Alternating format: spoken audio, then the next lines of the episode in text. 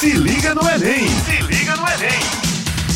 Olá, queridos ouvintes. Sou o professor Caio Américo de Geografia e estamos aqui na Rádio Tabajara com o programa Se Liga no Enem, programa de preparação para o Exame Nacional do Ensino Médio, produzido pela Secretaria de Educação do Estado. O programa vai ao ar de terça a sexta-feira, a partir das 18 horas. Fiquem ligados, galera. O tema de hoje é extremamente relevante. Os problemas socioeconômicos, socioambientais associados, prestem atenção à poluição atmosférica. E hoje nós temos um convidado super especial, que é o meu pai, é o professor Américo, professor da UFPB, e ele é professor de Química, o professor Américo. Se apresente e vamos aí fazer um debate muito, muito bom, muito bacana, e já deixando aí a minha extrema felicidade em dividir esse momento com o senhor. Beleza, é, sem as formalidades do senhor, professor Caio Américo, eu estou muito feliz de participar desse podcast. Aliás, o primeiro meu. Então, estou aqui pronto. Um grande abraço para todos os ouvintes da Rádio Tabajara e para os alunos que nos acompanham ou irão nos acompanhar é, depois que tiver postado nas nossas redes, né, nos instrumentos de divulgação. Maravilha, maravilha, maravilha. Professor Américo, essa temática é muito boa e dá para a gente fazer um debate bem bacana de forma interdisciplinar, até porque a base do Enem é a interdisciplinaridade. Então, tem muitos assuntos que caem tanto na prova de humanas quanto na prova de natureza. A gente já teve questões relacionadas ao aquecimento global, nas duas áreas de conhecimento relacionadas às chuvas ácidas. Inclusive, eu levo para os meus alunos questões é, sobre, sobre vários assuntos, várias temáticas da química, certo? Que, questões essas que caem na prova de natureza. Mas, assim, fazendo um panorama histórico sobre a poluição atmosférica, a gente tem que levar em consideração que os grandes problemas socioambientais que nós temos na atualidade, eles estão associados às evoluções industriais. Então, o pontapé inicial para que se comece uma grande produção de gases de efeito estufa, vale salientar, prestem atenção, pessoal, primeira revolução industrial aconteceu ali na segunda metade do século XVIII, por volta de 1760. E a gente teve a máquina a vapor como dispositivo tecnológico que fez com que se iniciasse a revolução industrial. Então, agora a produção deixa de ser de forma artesanal e passa a iniciar agora a produção maquinofaturada, claro que de forma muito incipiente é, e, e, é de forma muito mais sutil ali, ficando mais restrita ao continente europeu. Lembrando que a primeira revolução foi lá na Inglaterra. E a fonte energética que alimentava não só a máquina a vapor, mas aí surgiu, nesse mesmo período, os navios a vapor, as locomotivas a vapor. Então, aí a gente vai ter o carvão, o carvão, que é um combustível fóssil, é uma fonte não renovável, em que na sua queima a gente vai ter muita liberação de gases do efeito estufa, especialmente o dióxido de carbono. E aí na terceira revolução, na, na segunda revolução industrial, que ela vai surgir a partir da segunda metade do século XIX, 1850 em diante, vai até é, no pós-segunda guerra mundial, que é quando surge a terceira revolução industrial. Na segunda, a gente já vai ter é, mais o combustível fóssil sendo queimado em larga escala, que é o petróleo, matéria-prima aí para o diesel, para a gasolina, que alimentava os motores a combustão interna. Então, se a gente for pegar aí, é, se a gente fazer um panorama histórico, são centenas de anos emitindo gases de efeito estufa. E à medida que a população vai crescendo, a demanda por mercadorias vai aumentando, a demanda é, por energia também, consequentemente, ela vai aumentando drasticamente e a problemática ambiental ela vai só se intensificando. Professor Américo, meu querido pai, que coisa boa estar tá compartilhando educação e, e registrar isso, né? Como você colocou, isso aqui vai ficar registrado também no Spotify da Rádio Tabajara, para é, vocês assistirem quando quiserem, e, claro, no ano que vem, indicar os colegas para poder assistir também, né? Então, vai ficar salvo de forma perene. Nessa conjuntura, nessa conjuntura, o que é que, que você pode contribuir sobre esses gases do efeito estufa? Bora começar aí pelo efeito estufa, aquecimento global? Pode ser? Vamos lá. Vamos, pode ser. Na verdade, é, hum. nós temos outros, outros problemas ambientais, outros mas como você, você, começou com o mote aquecimento global, uhum. é, só para o pessoal entender, é, os que a gente chama GEE, chama gases do efeito estufa, são o gás carbônico, CO2, né? que ele é obtido assim durante a revolução, como você falou, quando começou a ser usado o carvão, a queima do carvão toda a queima, como tem que ser na presença do oxigênio, ela queima o carbonozinho, está sozinho, que é o carvão. Aí tem o oxigênio que está no ar, né? É o ar que nós respiramos, que ele tem 21% da atmosfera, é do gás oxigênio. A gente pensa que ele é a maioria, mas não. A maioria é nitrogênio, que não, não dá liga na nossa, nossa respiração, né? É um gás inerte. Então, o carbono com o oxigênio juntos, eles não conseguem reagir se não tiver alguma, digamos assim, uma energia inicial que faça com que essa reação ocorra. Que é exatamente o quê? A queima, a faísca, a chama. Então, vou dar um exemplo prático. Você vai na sua casa, vai estar chegando aí o, o, a Copa do Mundo, aí vai fazer um churrascozinho com os familiares, compra o carvão. Pega o carvão e bota lá um, um chumaçozinho de, algo, de óleo, com o álcool, gasolina. Gasolina é perigoso, né? E álcool também. Mas chumacinho tem até uns acendedores hoje. E daqui a pouco você vê o carvão virando brasa. E aquela brasa vai queimando as outras pedrinhas de carvão. E de repente vem aquela fumaça branca. Pronto. Aquela fumaça branca, que é a cor característica do dióxido de carbono, é o próprio CO2. É o gás carbônico ou dióxido de carbono.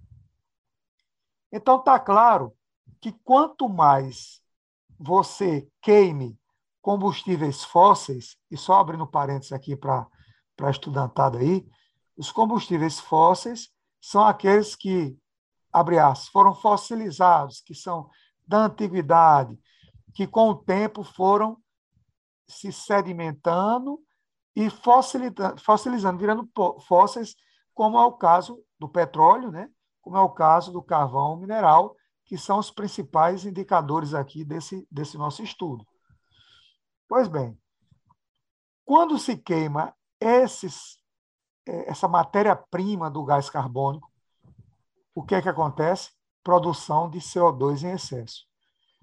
Essa produção de CO2 em excesso vai fazer o quê? Vai começar a ir para a atmosfera.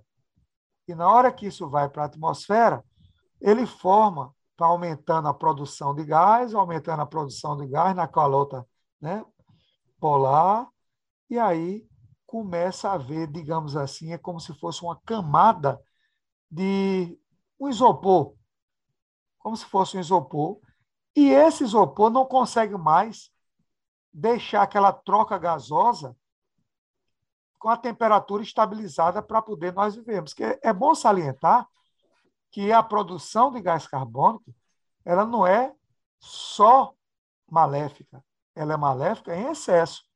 Sem, sem o gás carbônico da atmosfera, nós não teríamos vida na Terra, né? Porque tem que haver a estabilidade para poder o ser humano, consequentemente, aguentar a temperatura padrão. Você vê, quando é frio demais, morrem pessoas. Quando é quente demais, agora está vendo essa onda de calor, morrem pessoas. Só que a Terra, antes da Revolução Industrial, já, já estava estabilizada. No início da Revolução Industrial, o combustível fóssil não foi usado, como o professor Caio falou, que era a queima de vapor, né? era tudo na base do vapor, vapor de quê? De água, né? que você também consegue é, de minimizar, digamos assim. Se queimava o carvão para poder aquecer a água, e a água produzia o vapor, e a partir do vapor produzia energia. Então, o que acontece?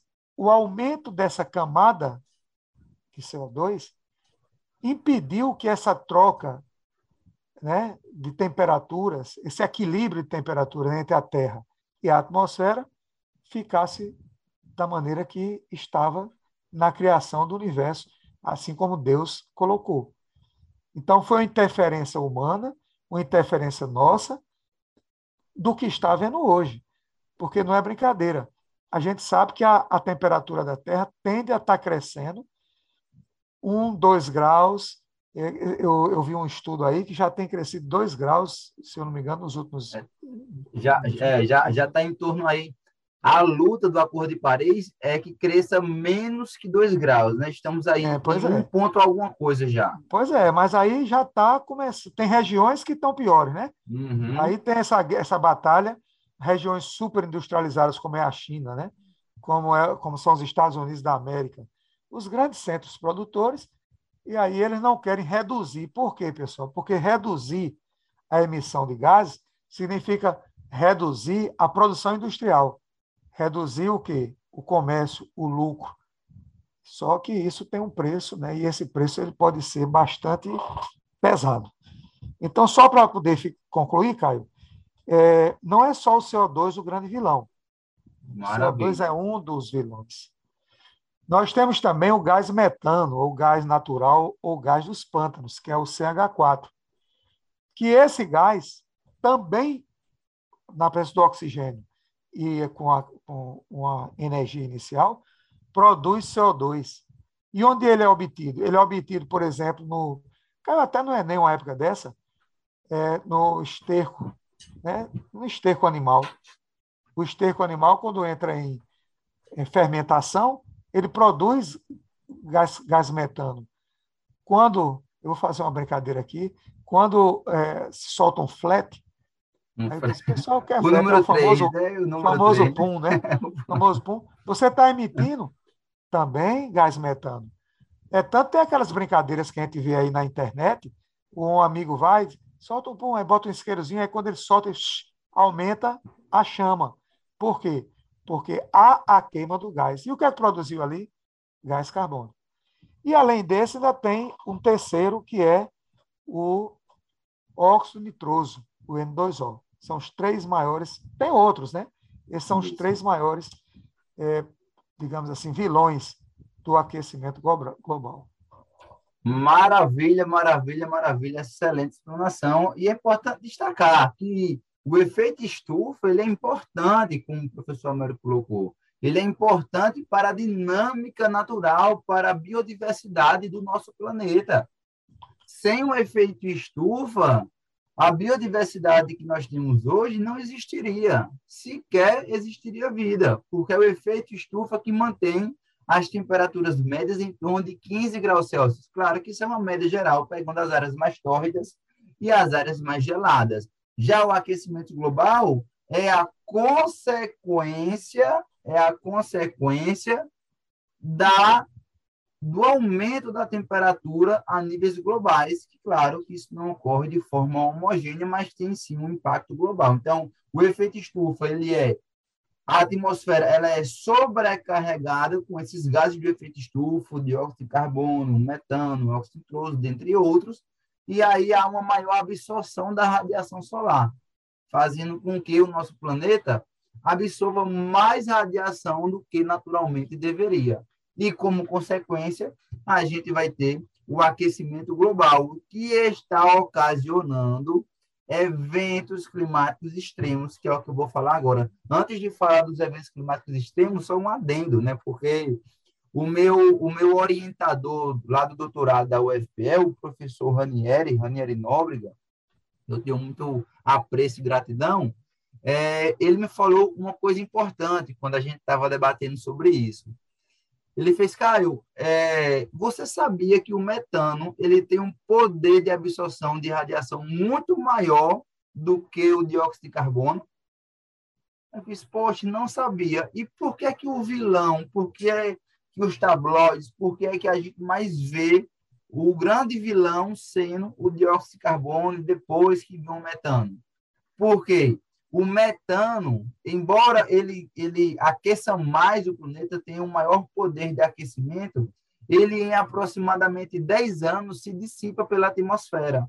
Já o dióxido de carbono passa até 100 anos para poder se dissipar, para poder é, se desfazer em nossa atmosfera. Por isso que ele é o grande vilão. Ele passa aí centenas de anos para poder se dissipar. Já o metano, ele consegue se dissipar, né, se desfazer é, quando eu falo se dissipar, é se espalhar e depois se desfazer em um período muito mais curto.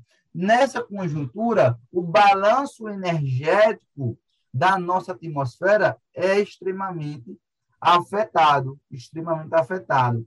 Isso aí faz com que os eventos climáticos extremos eles sejam cada vez mais frequentes e mais intensos. Professor, o que seriam esses eventos climáticos extremos? Aí a gente é o que a gente está presenciando, é o que a gente presenciou no ano passado com a crise hídrica aqui no Brasil. Claro que teve outras causas, como é, o Laninha, que deixa ali o centro-sul mais seco, o desmatamento da Amazônia, que afeta o volume dos rios voadores, mas o aquecimento global teve o seu papel. Estava é, tão seco, tão seco no ano passado, que teve uma nuvem de poeira, que é um fenômeno que só ocorre em deserto, mas estava tão seco na região central do Brasil que aconteceu, que aconteceu esse tipo de fenômeno.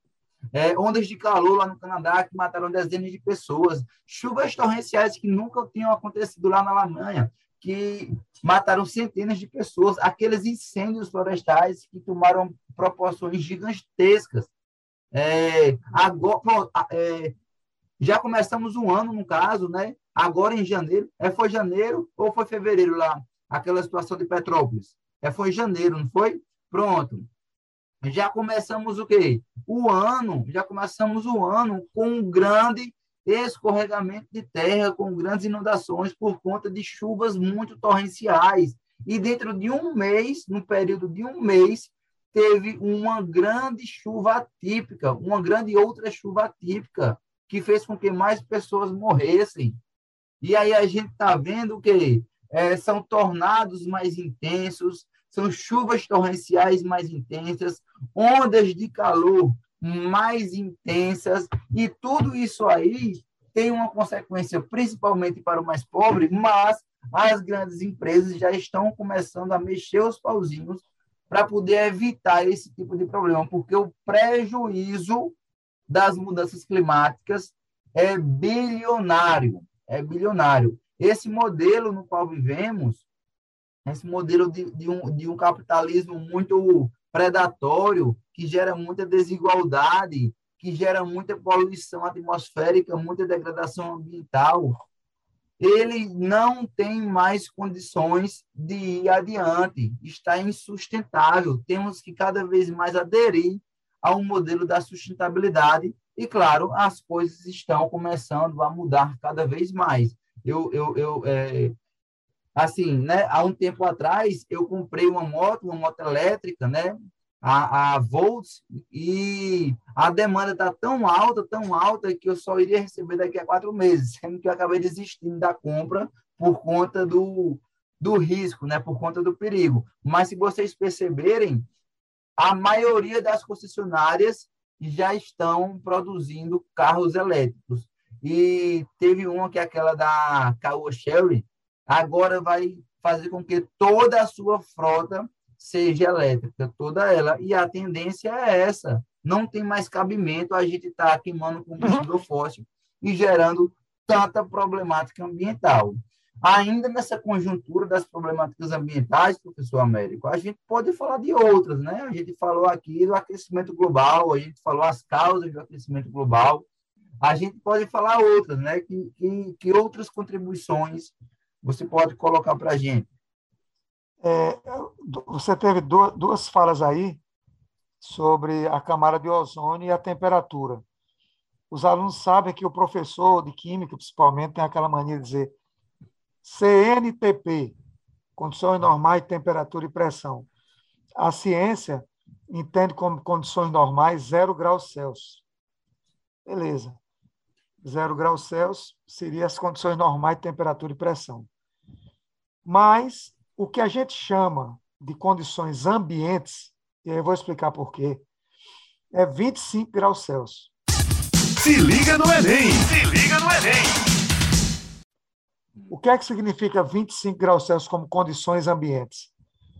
Que em todas as regiões do planeta foi feita a medida média da temperatura. É? Traduzindo, aqui no, no Brasil, qual é a média da temperatura nas regiões? Estados Unidos. E por incrível que pareça, a média global já faz um bom tempo, né? Que isso deve ter mudado, uhum. mas se usa até hoje, foi 25 graus Celsius. É o que a gente chama de temperatura ambiente. É a temperatura que você tem condição de vida para qualquer ser humano, né? 25 graus. Sobre a camada de ozônio, Caio, a gente, quando falou aqui de aquecimento global, disse que entre os GGE mais famosos são o CO2, o uhum. CH4 e o N2O, que é o óxido nitroso. Você falou de uma coisa interessante sobre a questão da, da dissipar. Uhum. É porque é o seguinte, é, o CO2 ele, é, ele, ele pesa 44 gramas em cada mol dele, enquanto uhum. o CH4 só pesa 16. O CH4 ah. é mais leve do que ele. O CO2 é quase três vezes. Olha, 3 vezes 16 daria 48. Ele é 44. Então, então tá aí a, a explicação a massa, química, né? É, a densidade dele é muito maior do que a de CH4. Entendi. Então, como é ele é maior, o CH4 se dissipa a atmosfera mais facilmente. Segundo, o CO2 não é combustível, né? Tem essa. Ele é o produto de uma combustão, mas ele não é mais combustível. Ele não queima mais. Enquanto que o CH4 é combustível puro. Hum. Qualquer faísca faz ele queimar. E na hora que queima, ele desaparece, que ele vira CO2. Entende? Então, além Maravilha. dele se dissipar, ele, na verdade, é mais fácil de desaparecer, porque quando tem uma queimada daquela, por exemplo, na Califórnia, todo ano tem que estar começando de novo, uhum. o CO2 todo que teve ali durante o inverno, quando tinha chuvas, onde tinha plantas, as plantas morrem, aí elas entram da composição, em função disso produzem gás dos pântanos, mas são todos queimados imediatamente, porque eles são altamente combustíveis.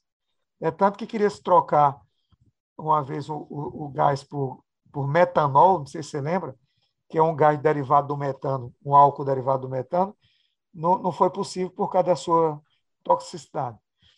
E, finalmente, o N2O, qual é o problema dele para contribuir no efeito estufa? Você já falou, mas só para o pessoal entender. Ele destrói a camada de ozônio, que é outro problema ambiental. Ele é uma molécula que ele consegue destruir a camada de ozônio. O ozônio é formado por três átomos de oxigênio. Quando você tem uma substância capaz de te arrancar um dos átomos da molécula, só sobra o gás oxigênio. E sobra um oxigênio elementar chamado um oxigênio sozinho. Esse oxigênio sozinho se adere a qualquer outra molécula para poder escapar, para não ficar só. Tenta fazer uma ligação. Então, a camada de ozônio é destruída por quem consegue retirar esse oxigênio do ozônio. O ozônio são três oxigênios, dois são ligados por uma ligação dupla, que tem uma força maior do que essa outra ligação que está lá, né, com o oxigênio sozinho. Aí esse oxigênio sozinho, ele é cooptado por outra molécula. O N2O é um dos GGE que faz isso. E outro são os clorofluorcarbonetos, compostos CFCs famosos, formados por CFC, porque é cloro, flúor e carbono. São os componentes dessas moléculas, também chamados de freões. Onde é que eles existem? Nos sprays, aerosóis. Vai botar um, um, todo spray, seja ele um desodorante, seja ele um bom ar, seja ele um spray de matar pernilongo.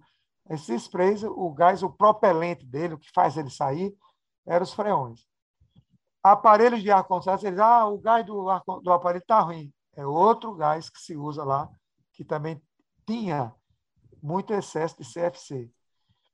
É, entre outros. E geladeira também tem CFC. Então, hoje, esses gases aí, essa, essa, esse ataque na camada de ozônio já está sendo minimizado por esses gases CFCs, que eles já foram modificados por outros tipos de gases, como os tetrafluoroetanos, por exemplo ou os propanos, que são gases também propelentes do produto, mas que não têm efeito na camada de ozônio. Então, isso aí era outro efeito. Então, só para poder concluir essa parte da camada de ozônio, você ir para o outro tópico que eu sei que você tem, qual o problema da camada de ozônio? A camada de ozônio é como um filtro. Da mesma forma que a gente tem que ter a temperatura mantida assim no, no nível de sobrevivência, os raios ultravioletos também são importantes. Todo mundo deve todo dia tomar raios ultravioletos, porque é rico em vitamina D, que nós precisamos para a nossa imunidade. Acontece que quando você tem, não tem mais essa camada de ozônio, que é nosso filtro, vai haver incidência profunda de raios ultravioletos, e isso faz com que, por incrível que pareça, nós tenhamos um problema seríssimo. De quê? Nós vamos ter problema de queimaduras. Pessoal para a praia, eita, ficou um camarão se brinca. Pelo amor de Deus, isso é uma loucura. Não se deve né, fazer isso. Sua imunidade, você está pensando que vai, vai não, vai piorar, porque você não pode ter nem pouco, nem pouca vitamina D, nem muita. Dá problema nos seus rins. Excesso de UV causa, além disso, mielomas, que são cores marrons na pele, e também neoplasias, são câncer de pele. Modifica né, a, a, a sua composição celular e causa o câncer, o famoso câncer de pele. Então, a camada de ozônio deve ser, e eu creio que hoje ela já está com mais, né, a, menos problemas, digamos assim, do que essa questão ambiental que é, é a, o efeito estufa. Né? Maravilha, maravilha, maravilha, professor. E estamos aqui na Rádio Tabajara com o programa Se Liga no Enem Paraíba, uma iniciativa da Secretaria de Estado da Educação e da Ciência e Tecnologia para apoiar a preparação para o Exame Nacional do Ensino Médio. Um beijo a todos os nossos ouvintes, estudantes e não estudantes. Convidem todos a participar, a escutar, participar, inclusive, falando em participar, certo? Vocês podem entrar em contato conosco, tudo, e mandar as suas perguntas, que a gente pode, durante o programa, respondê-las sem nenhum problema. É até muito, muito, muito prazeroso e muito viável. Você que é aluno aí do programa Se Liga no Enem Online, pode falar comigo lá no Google Classroom, então lá no WhatsApp, que a gente tem um grupo geral e você pode mandar a sua pergunta para poder a gente interagir. Então, pegando essa deixa, essa deixa da camada de ozônio, é, inclusive está lá, está bem explícito na matriz de referência do Enem, camada de ozônio. É, ultimamente não vem caindo, justamente é, por conta dessas razões, né? A problemática, ela diminuiu, a camada de ozônio está se regenerando. E aí, é aquele velho ditado, né? É, sobre a importância dela.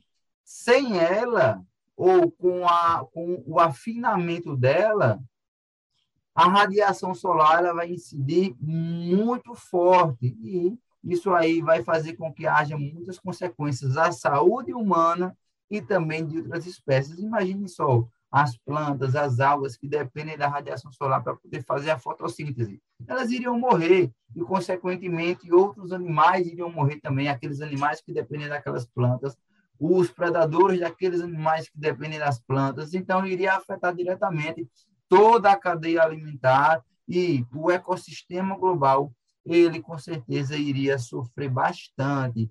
É, ocorreria, sem dúvida alguma, uma extinção de espécies animais e vegetais em massa. Mas a problemática ela está se resolvendo. É importante até falar de um documento que eu lembrei agora, inclusive, o Protocolo de Montreal, assinado em, 1800, em, em 1987, é, que ele simplesmente colocava bem claro a redução desse composto químico. E aí os países se mobilizaram para poder retirar os clorofluorocarbonos da atmosfera, o que é o principal vilão da camada de ozônio. E aí, se você vê, né, é, no seu desodorante, tem no Dove, tem no, Rex, é, tem no Rexona também, atrás dele tem Nodanha la capa de ozônio, né, que está em espanhol, mas é não prejudica a camada de ozônio, não prejudica a camada de ozônio.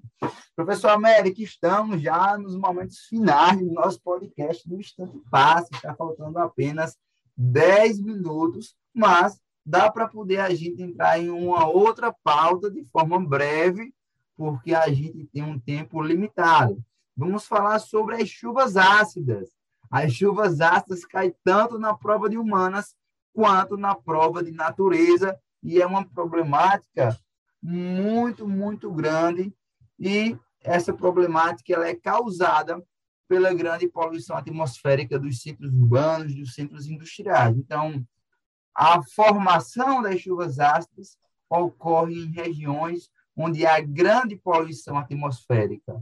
No entanto, as consequências, né, acidificação de lagos, corrosão de metais, pinturas, monumentos históricos, redução da flora, tudo isso daí pode acontecer no local de formação ou em locais distantes, porque a atmosfera ela é dinâmica, não é estática. Quando você olha para cima, você vai ver as nuvens, né, que são as massas de ar se movimentando.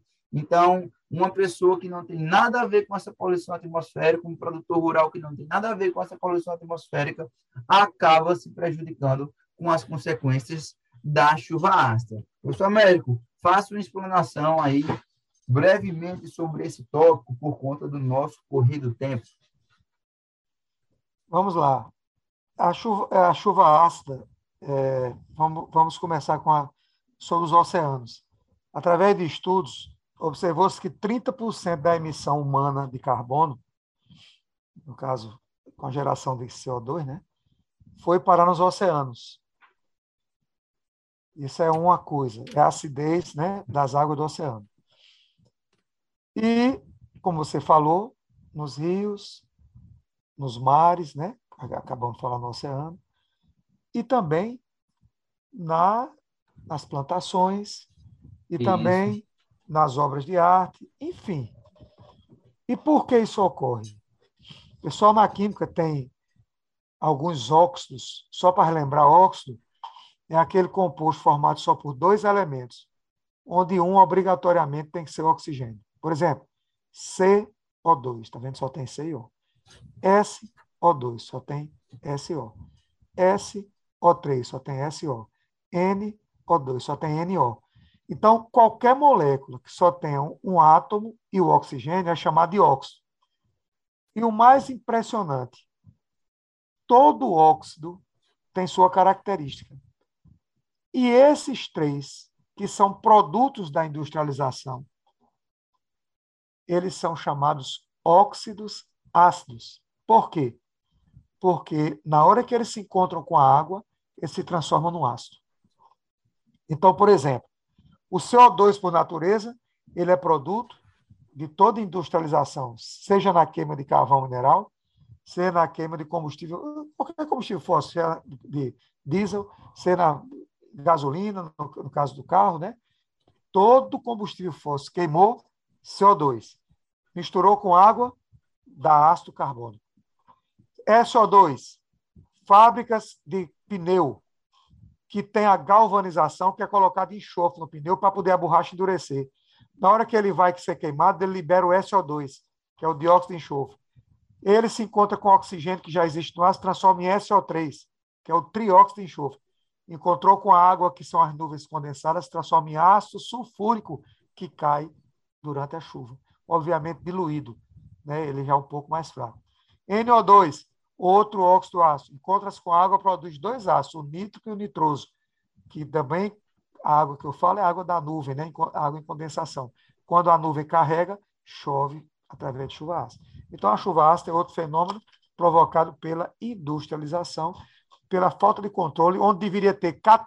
Se o CO2 já faz mal, Caio, já devia ter catalisadores que conseguissem pegar o SO2 e o NO2 e não deixar ir para a atmosfera. Só que isso é um custo altíssimo para as indústrias que têm que ficar na chaminé um catalisador que absorvesse isso, como tem nos carros hoje automotores. Então, eu quero me despedir aqui, que eu acho que é a minha última fala. Eu adorei, foi muito esclarecedor para mim também, muito, muito do que você falou. E eu fico muito feliz de ter participado desse podcast e poder ter ajudado de alguma forma a tirar algumas dúvidas dos alunos de todos que estão escutando. Um beijo do gordo, lembrando Jô Soares, né, que partiu, que foi um gênio da nossa cultura e da nossa comédia. Maravilha, maravilha, professor. Meu pai, né? Eu acho que a gente faz esse podcast num momento muito importante, né? Domingo estaremos juntos no Dia dos Pais. É, Para quem está nos ouvindo agora, certo? Esse podcast foi gravado no dia 11, no dia 11 de agosto de 2022.